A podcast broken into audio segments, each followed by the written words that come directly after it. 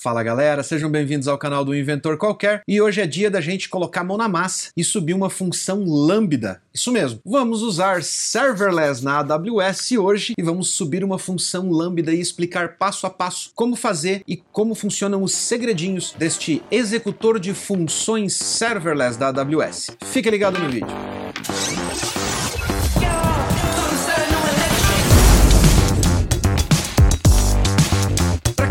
Sabe o que é Lambda? Lambda é o serviço da AWS de execução de funções. Ele é 100% serverless, ou seja, você pode executar as funções e você paga somente pelo período em que a sua função está sendo executada. E claro, com o consumo de memória proporcional ao tempo de execução. Se você perdeu, aqui no canal a gente já fez um vídeo falando sobre todos os serviços serverless ou pseudo serverless, vamos dizer assim, que a Amazon oferece e qual a diferença diferença entre eles, o que você paga em cada um deles, como eles funcionam na prática. O linkzinho vai estar tá aqui no card, você pode clicar e lá assistir, e lá a gente fala sobre vários serviços da Amazon e como eles funcionam, desde serviços de container até o Lambda. Mas hoje o assunto é Lambda, Lambda, Lambda, direto, puro. Vamos nessa. O Lambda ele pega uma função ou uma instrução em código e executa isso dentro da infraestrutura da Amazon. A principal vantagem do Lambda é que você só paga pelo tempo de execução. Mas você tem que ter uma coisa em mente: a quantidade de memória utilizada para a execução da sua função, ela é cobrada proporcionalmente ao tempo. E é muito importante você ter essa consciência porque se você tiver uma função que consome muita memória, ela vai consumir mais recursos recurso lá do seu Lambda e vai te custar mais caro, aquele período ali de segundos. Então fica ligado nesse quesito. Se tiver em dúvida a respeito dos custos, vai lá no Google e digita AWS Pricing Calculator e você vai cair lá na ferramentinha da Amazon para você fazer a estimativa de custos ou de despesas quando você está consumindo um determinado recurso da Amazon. Entra lá no menu, escolhe Lambda e faça todas as simulações que você precisa fazer antes de você sair usando o serviço. Mas uma das coisas mais legais a respeito de Lambda é que você tem um milhão de requisições ou segundos de execução gratuitamente durante o free tier, durante o período de experimentação, que são os primeiros 12 meses ali depois que você cria sua conta na AWS. Para a gente fazer essa aula rapidona aqui, prática de Lambda, eu preparei um repositório que vai estar disponível junto com um tutorialzinho lá no blog do Inventor Qualquer, no www.uminventorqualquer.com.br e vai estar disponível num repositório do GitHub, lá do Inventor também no GitHub,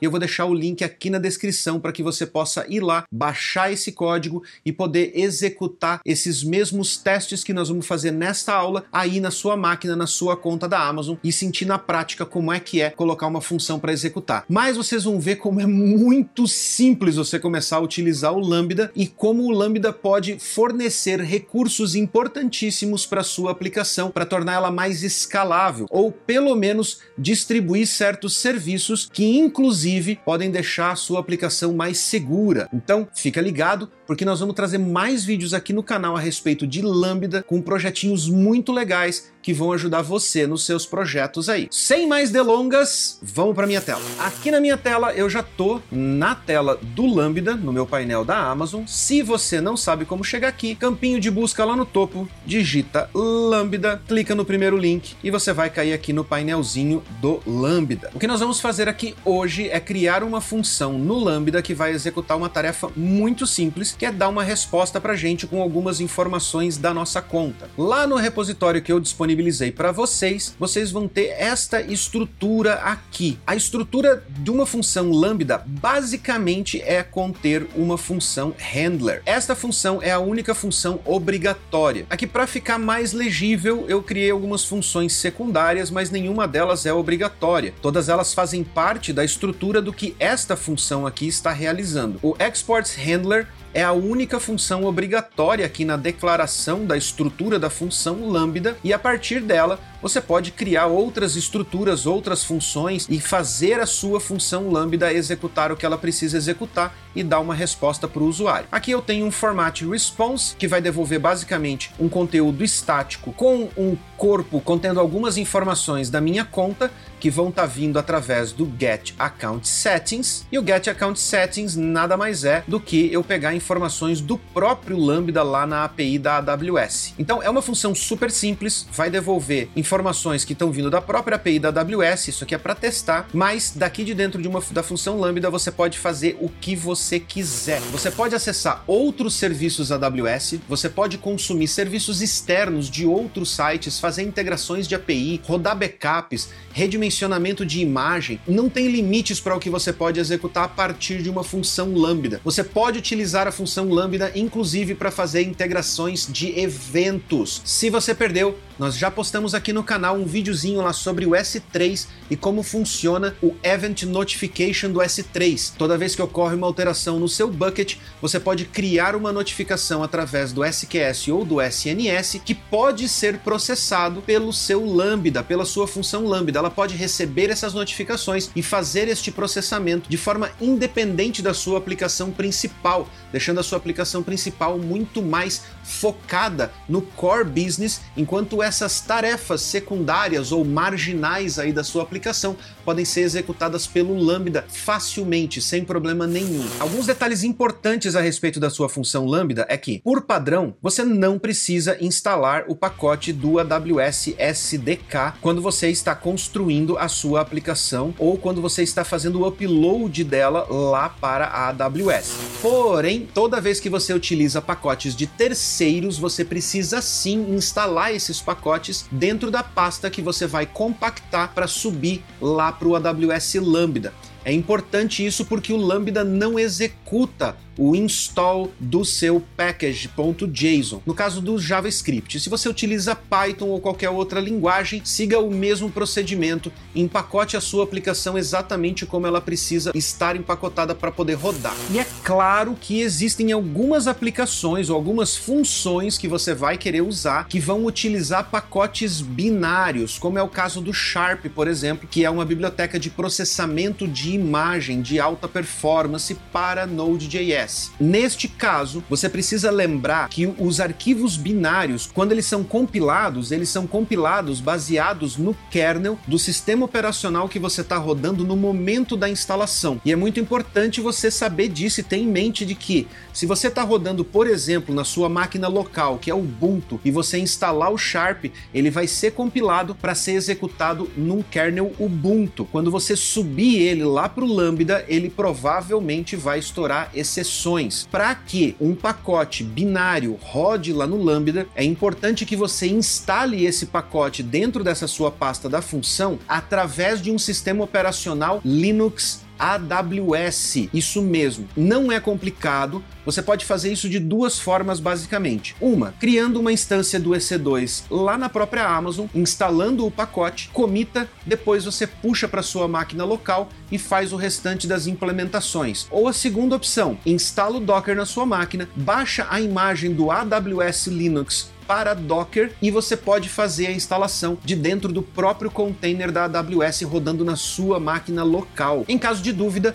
dá uma olhadinha lá na documentação do AWS Linux que lá tem todas as informações mais detalhadas para você entender como fazer esse processo, mas é super simples. Batatinha, só instalar o Docker e rodar. Para a gente subir essa função, como ela é uma função simples, você não vai precisar subir os pacotes ou o Node Modules quando você for fazer a instalação. Então você pode subir diretamente o código fonte lá para dentro, copiando ele simplesmente e instalando dentro da sua função, como eu vou mostrar daqui a pouquinho, ou você pode gerar um pacote num arquivo .zip e subir este arquivo lá para o Lambda também. Você tem as duas opções. Aqui no meu pacotinho de instalação, eu deixei um arquivo pack.sh que faz esse trabalho para você, caso você queira brincar com essa funçãozinha Lambda, fazer modificações, fazer implementações e utilizar algum pacote de terceiro aqui dentro, instalando através do npm. Depois a única coisa que você precisa fazer é rodar o nosso pack.sh e ele já vai empacotar tudo que tiver lá dentro da pasta da função, inclusive o Node Modules. Ok? Feito isso, vamos de volta lá para o nosso painel da AWS. Aqui no nosso painel, a gente vai criar uma função. Aqui nós temos a opção de criar ela do zero, de usar uma blueprint, de criar ela a partir de um container ou de baixar um aplicativo pronto lá do repositório serverless da AWS. Nesse caso, a gente vai começar uma do zero. O nome dessa minha função será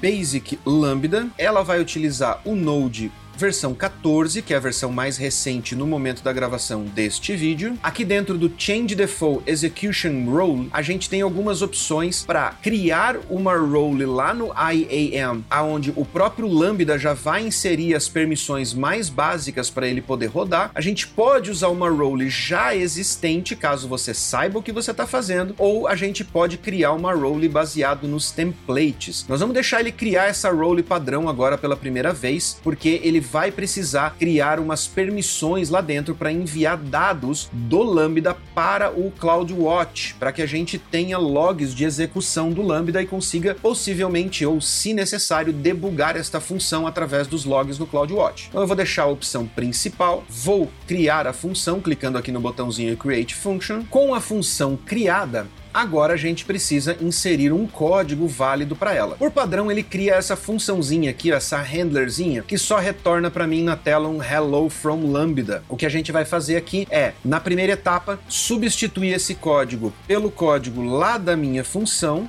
Venho aqui, seleciono tudo, copio e simplesmente colo aqui dentro da função. Colei, dou um deploy e a minha função está pronta. Mas ainda tem alguns detalhes aqui que a gente precisa ajustar. O primeiro deles é como nós vamos chamar esta função. Há formas de eu integrar esta função utilizando o SQS ou o SNS como gatilhos, como formas de disparar essa função para que ela seja executada. Mas, para propósito deste nosso tutorial, para ficar até mais fácil visualizar, eu vou fazer uma integração aqui com o API Gateway da AWS. Para isso, eu só clico aqui em ADD Trigger, que é o gatilho para a gente poder fazer a chamada da nossa função. Venho aqui e seleciono API Gateway, vou deixar a opção aqui Create API Gateway, porque eu não tenho nenhuma lá criada ainda. Vou selecionar a opção REST API, porque ela vai me permitir criar resources e métodos em formato REST. Na parte de segurança, eu vou colocar Open, mas eu posso selecionar também regras de segurança baseadas no IAM ou em API Keys, para ficar a coisa um pouquinho mais fechada, um pouco mais segura. Para a gente fazer o teste aqui agora, vai ser Open mesmo e vou dar um ADD. Criado o nosso endpoint lá no API Gateway, Gateway automaticamente, ele já disponibiliza para mim a URL, ó. Qual é a URL que vai responder pela chamada da minha função Lambda? Então tem aqui o meu endereço da AWS,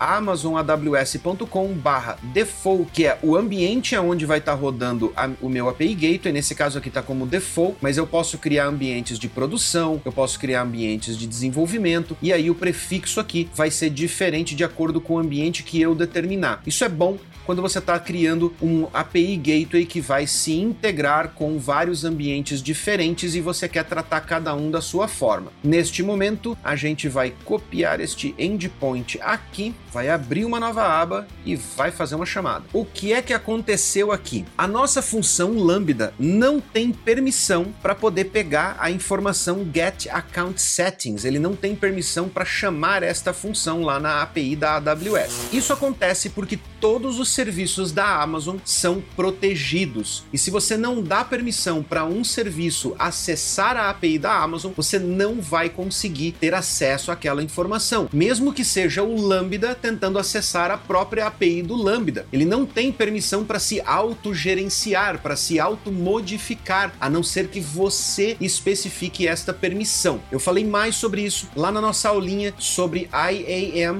Eu vou deixar o linkzinho aqui no card, mas também vou deixar na descrição para você voltar lá e assistir a nossa aulinha sobre o IAM e entender como funcionam as roles, os usuários e as políticas de segurança. Neste caso aqui, que é o Lambda, eu posso criar um usuário tendo um access key e um secret key para colocar dentro do código da minha própria função? Posso. É recomendado? Não. Posso criar este usuário e colocar o access key e o secret key nas variáveis de ambiente da minha função? Pode. É recomendado? é, não fede, não cheira. Mas o ideal é que a sua função Lambda use uma role para poder ter acesso à API da Amazon, para que neste caso as credenciais ou este acesso fique limitado estritamente à função Lambda. A partir do momento que você tem um usuário com uma access key e uma secret key, essas chaves podem vazar. Se elas vazarem, não importa se elas estão sendo executadas de outro ponto ou de outra máquina, ela vai ter acesso às mesmas funcionalidades que a sua função Lambda tem. Se você cria uma role, isso não acontece, porque só a função Lambda que recebeu a atribuição daquela role vai poder executar as funções que estão determinadas na política de segurança dela,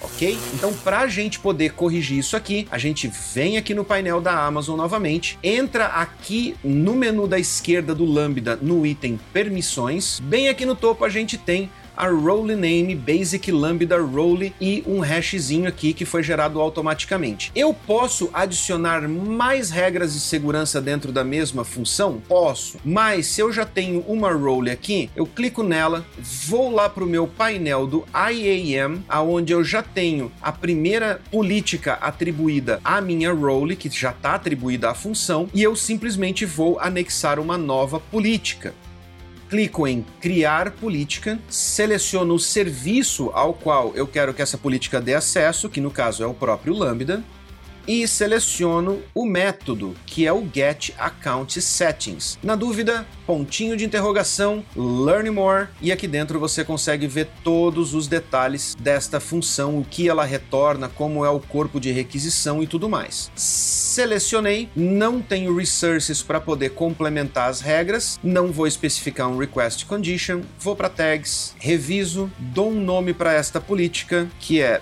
Basic Lambda Lambda Role crio a política, volto aqui para o meu painel do IAM, onde eu estava selecionando a política, dou um refresh e digito aqui Basic Lambda. Tá aqui a minha política, seleciono ela, anexo ela à minha role principal. Feito isso, volto lá na minha API, dou um refresh e recebo o status vindo da função get account settings. Lá na minha funçãozinha lambda, eu ainda posso olhar a parte de monitoramento para saber quantas requisições estão entrando dentro do meu lambda, quanto tempo em média essas funções estão demorando para ser executadas e mais uma série de outras informações. Eu posso mexer na configuração do meu lambda, especificando qual é o limite máximo de memória que eu quero deixar pré-reservado para a minha função, eu também posso determinar qual é o tempo máximo de execução dessa função, para se caso por alguma razão a minha função demorar demais para executar,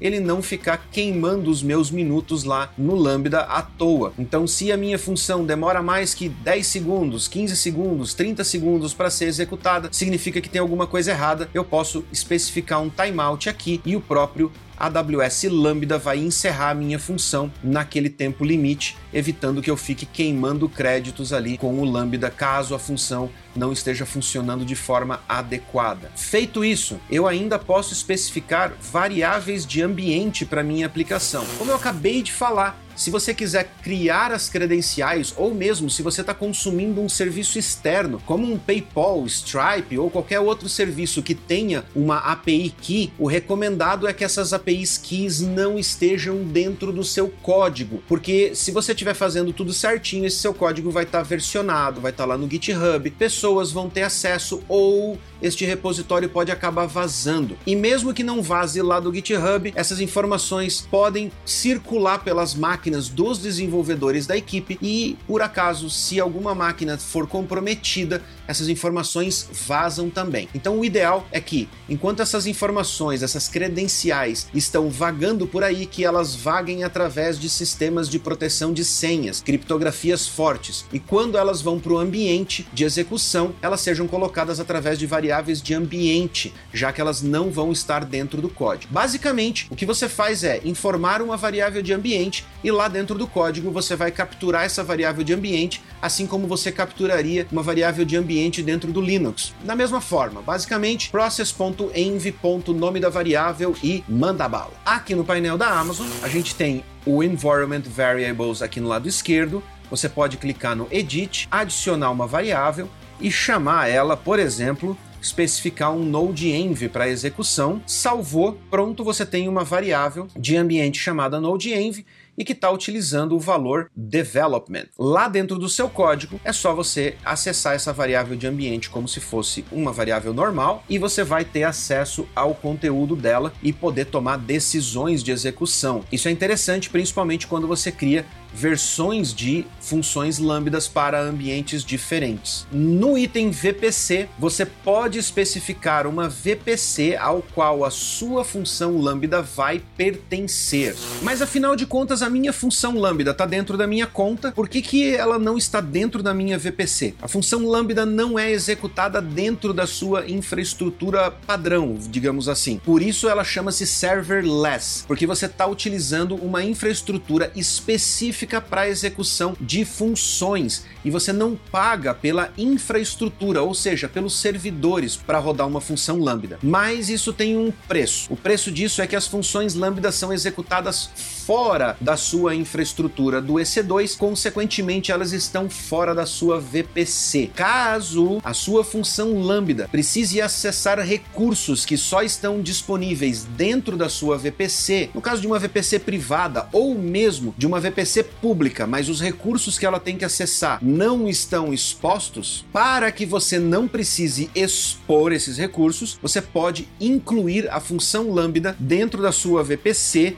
através de um tunelamento ou de uma marcação que você faz aqui dentro do painel da Amazon. Dessa forma, a sua função lambda acha que está sendo executada dentro da sua VPC e ela tem acesso aos recursos que as outras aplicações da sua VPC também têm. Mas voltando aqui para nossa parte de código, eu quero mostrar para vocês que esta função aqui ou a mesma versão dela empacotada num ponto zip podem surtir o mesmo efeito. Neste caso, eu tenho aqui a minha função somente um arquivo .js, mas eu posso subir o meu arquivo .zip, o mesmo que eu criei lá e empacotei do tutorial que vai estar disponível para vocês no GitHub. Selecionado o meu arquivo function.zip, vocês podem ver que ele está com 8.7 MB. Sim, não é só o arquivo de texto, não é só o index.js que está aqui, agora eu tenho o Node Modules aqui dentro também. Este é o modelo que eu deixei lá disponível para vocês, caso vocês queiram fazer testes para instalar bibliotecas de terceiros dentro da sua função Lambda. Então, usando o arquivo pack.sh para empacotar a sua função, ele vai empacotar já o Node Modules também. Neste caso, eu estou fazendo o upload direto por aqui, mas a Amazon recomenda que se o arquivo da sua função tiver mais de 10 MB, você considere subir ele para o S3 e aí selecionar a sua função Lambda ou a origem da sua função a partir de um bucket no S3. No nosso caso, 8.7 MB e eu vou falar para você que tem algumas funções que eu utilizo que chegam a ter até uns 40 MB não tem problema, eu subo por aqui também porque é bem mais prático. Feito o upload do ponto .zip, veja que eu não tenho mais o editor aqui disponível na tela para me mostrar o código fonte. Por quê? Porque ele identifica o Node Modules e aí ele começa a ficar complexo demais para carregar no editorzinho aqui dentro do painel da Amazon. Mas a função tá lá, ela tá funcionando, executando da mesma forma e retornando as informações para mim. Agora, óbvio, estou ocupando muito mais espaço em disco. No caso da minha função dar problema, como é que eu faço para debugar uma função lambda que está dando problema? Neste caso, você pode vir aqui em monitor, além daquelas funçõezinhas básicas aqui dos gráficos mostrando a quantidade de execução, tempo médio de duração da execução e tudo mais, você tem os logs aqui em cima na tabzinha logo do lado de métricas e você tem os traces também, caso você queira fazer um trace da sua função. Nos logs, você pode entrar aqui, clicar no link do log e visualizar ele direto dentro do seu CloudWatch. E aí você consegue ver passo a passo as etapas de execução da sua função. Aqui nos logs do CloudWatch, você também vai conseguir visualizar qualquer console log que você coloque dentro da sua função lá no JavaScript, ou se você utilizar um print ou qualquer outra função que jogue as informações para o output da linguagem que você estiver utilizando aqui no Lambda. Além disso, você tem as informações de duração, quanto está sendo cobrado, ou seja, você está pagando por 568 milissegundos de execução, quanto de memória e outras informações que você pode ter aqui no console do CloudWatch. Aqui também há uma alternativa mais rápida que ao invés de você procurar os logs dentro do painel de logs aqui do Lambda, você pode clicar no botãozinho aqui no topo de View Logs in CloudWatch e ele te manda diretamente para a listagem, onde você tem todos os logs aqui de execução da sua função lambda. Cada vez que você executa ela, uma nova entrada nos logs vai aparecer. Eu vou disponibilizar aqui embaixo para vocês na descrição um link lá do nosso blog, onde vai ter o tutorialzinho passo a passo a respeito de tudo que a gente viu neste vídeo, e lá vai ter o link do nosso repositório no GitHub também, onde você pode clonar o repositório e começar a brincar com o seu primeiro código em Lambda e executar exatamente o que a gente executou nesta videoaula. Parece super complicado, mas é muito simples assim como vocês acabaram de ver. Eu espero que essa aula motive vocês a começarem a utilizar o Lambda, ou pelo menos começar a fazer umas brincadeirinhas ali dentro do AWS, para vocês verem o quão fácil e o quão produtivo é você criar funções e começar a criar esses microserviços dentro do Lambda e consumir através da sua aplicação, ou mesmo usá-las para que não consumam o recurso da sua aplicação. Fica ligado no canal porque tem mais Lambda vindo aí e um grande abraço e até a próxima.